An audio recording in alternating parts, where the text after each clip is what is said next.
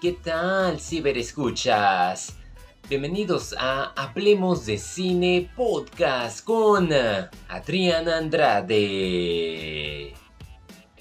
En esta ocasión les tengo cuatro títulos de la plataforma de Netflix y cada uno de ellos es lo bastante interesante de acorde a su género, elenco y duración. Yo creo que lo van a encontrar muy cómodo para quienes no fueron al cine se quedaron en sus casas. Es una gran oportunidad de darles clic. Vamos a iniciar con un mega estreno. Agente Stone, Hat or Stone, la mega producción de Gail Gadot dirigida por Tom Harper, reconocido por la serie de Peaky Blinders y la producción de La Dama de Negro, El Ángel de la Muerte. Esta producción tiene secuencias de acción bastante impresionantes. Tengo que felicitar al equipo de efectos especiales por llevar a cabo una travesía de alta calidad y que solamente obtuvo el estreno casero. Pero eso no le quita que el sonido, las actuaciones, la edición se le haya restado en calidad. Al contrario, me gusta el elenco con el que nos topamos. Gal Gadot, como siempre, es una preciosura, ya sea delgada o musculosa. Yo pienso que es una mujer que engancha con solo mirarla y tiene un carisma que, con mucha razón, ha logrado ser un éxito afuera de su papel de Mujer Maravilla. Jamie Dornan, quien saca su papel también de carita simpático, aquí aparece como Parker, quien es una figura llena de sorpresas cuyo pasado no te lo ves venir en lo absoluto porque el intermedio de esta adaptación de dos horas te golpea de una forma que jamás te la vas a ver venir. Alia Bat aparece como Keya, Sophie Okonedo como Nomad, Jean Lewis como Young, Paul Reddy como Bailey, John Corjarena como Rubio, Achi Madakewe como Aibo, Matthew McCashinofer como J de Corazones, B.D. Wong como Rey de Tréboles, Glenn Gross como Reina de Diamantes y Mark Ivana como Rey de Picas. Si por alguna razón estoy leyendo de cartas es que tiene mucho que ver con el contexto de este suspenso de espionaje y de explosiva acción. Altamente recomendable, yo no le haría tanto caso a las críticas ni a los críticos. Es una película dominguera, por lo cual, si estás en un domingo y no tienes nada que ver, esta película cumple su objetivo de entretenerte desde el primero hasta el último minuto y regalarte un par de carcajadas. ¿Y qué puedo decir? Te la pasas genial. Es una excusa y es lo que es. He terminado la segunda temporada de The Lincoln Lawyer, parte 2. Los siguientes 5 episodios estuvieron para quitarme el sombrero voy a extrañar de menos a este gran elenco. Protagonizado principalmente por el mexicano Manuel García Rufo, quien consiguió una gran oportunidad, teniendo también a Becky Newton, Neve Campbell, Lana Parrilla, Jazz Raycole, a quien hoy no la soporto, pero excelente papel de esta mujer que tiene sin duda mucho futuro en el aspecto antagonista. Christopher Gorham, Angus Sampson, quien me encanta mucho su forma de desenvolverse, Marco Glaciadi, Jimmy McShane, Carlos Bernat, y tenemos también a una actriz mexicana bastante importante, Angélica María como mamá Elena. Me da mucho gusto que aquí esté recibiendo un papelazo que aunque parezca muy poco, es bastante esencial para el desarrollo del personaje de Mickey Hager, quien Manuel García lo domina desde la primera escena hasta la última. Siempre estoy al tanto de su forma de expresarse y vaya que no la tuvo tan fácil viendo cómo la situación se puso muy intensa al tenerlas todas de perder. Obviamente hablando en el papel de Mickey Holder. Me gusta mucho también cómo Nate Campbell se creció como Maggie también como Jazz, Reiko, Becky Newton y compañía también se crecieron bastantes Y el final no es que quede en continuación, te muestra lo que está por venir y... Ay, la verdad es que no sé si puedo esperar tanto tiempo, un año, espero que nada de lo que vi aquí se me olvide. El tema principal, que es el caso de si la que cometió el asesinato realmente lo cometió, uno sabe que con las novelas y con estas series, pues las cosas no son lo que parecen a simple vista. Tenemos capítulos como Corrupción, el número 7, De vuelta a la pieza clave, El Valle Inquietante, El Veredicto.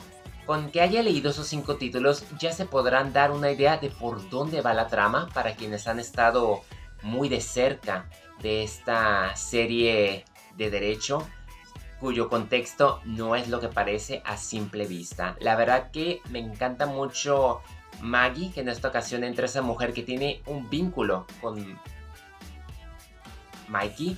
Y me gusta cómo también a su alrededor muchos lo notan y cómo también la investigación abre puertas que no se creía que podrían abrir y cómo tira esa duda para intentar ayudarla. La verdad que es una serie que se vuelve de mis favoritas y yo la recomiendo para quienes no la hayan visto. Denle una oportunidad porque lo vale. Una producción que agarró Netflix y resultó bastante sorprendente porque el aspecto de entretenimiento está por encima de lo que yo jamás hubiese esperado. La duda en sí era con respecto a John Cena.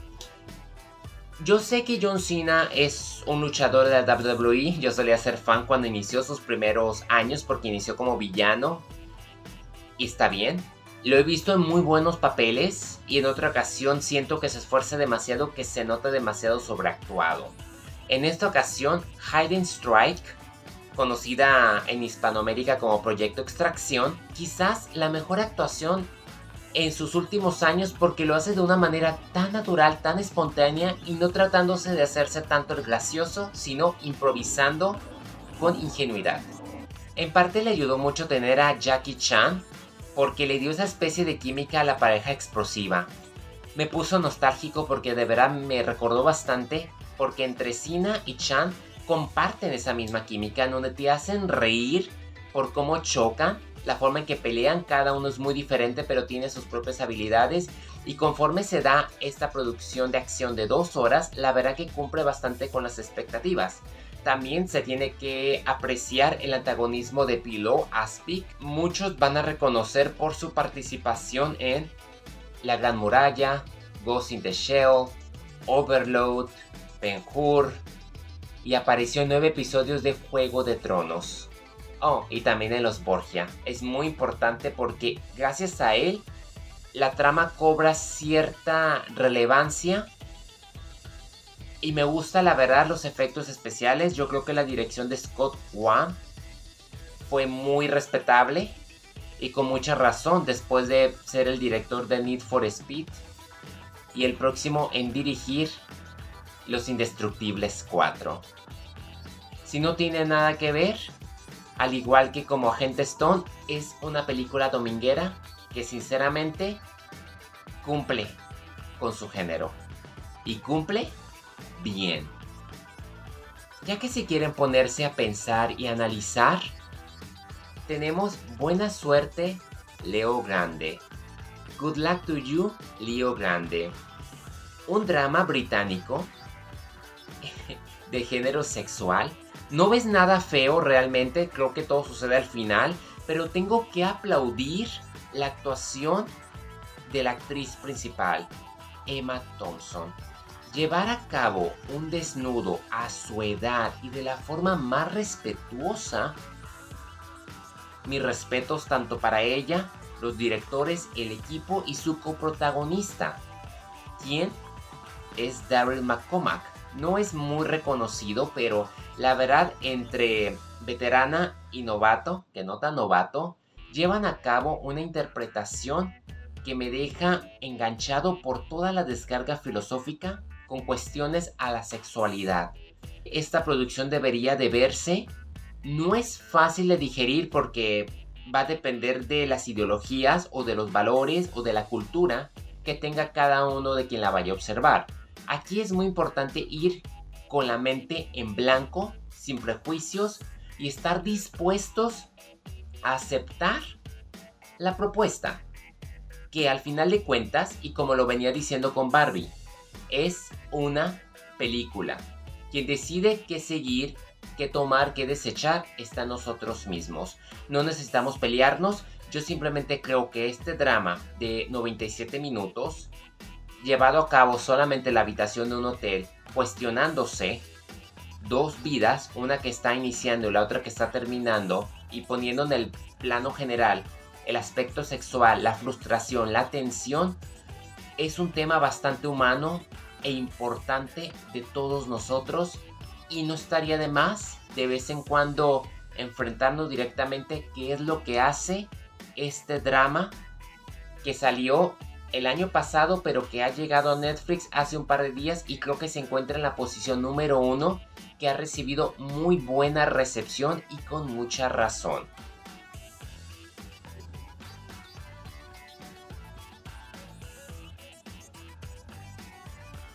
Y ya está. Estas son las cuatro producciones que yo les recomiendo, que yo tuve la oportunidad de ver durante el fin de semana. Diferentes géneros que cada uno cumple, una serie, tres películas. Están ustedes si quieren verlas o no.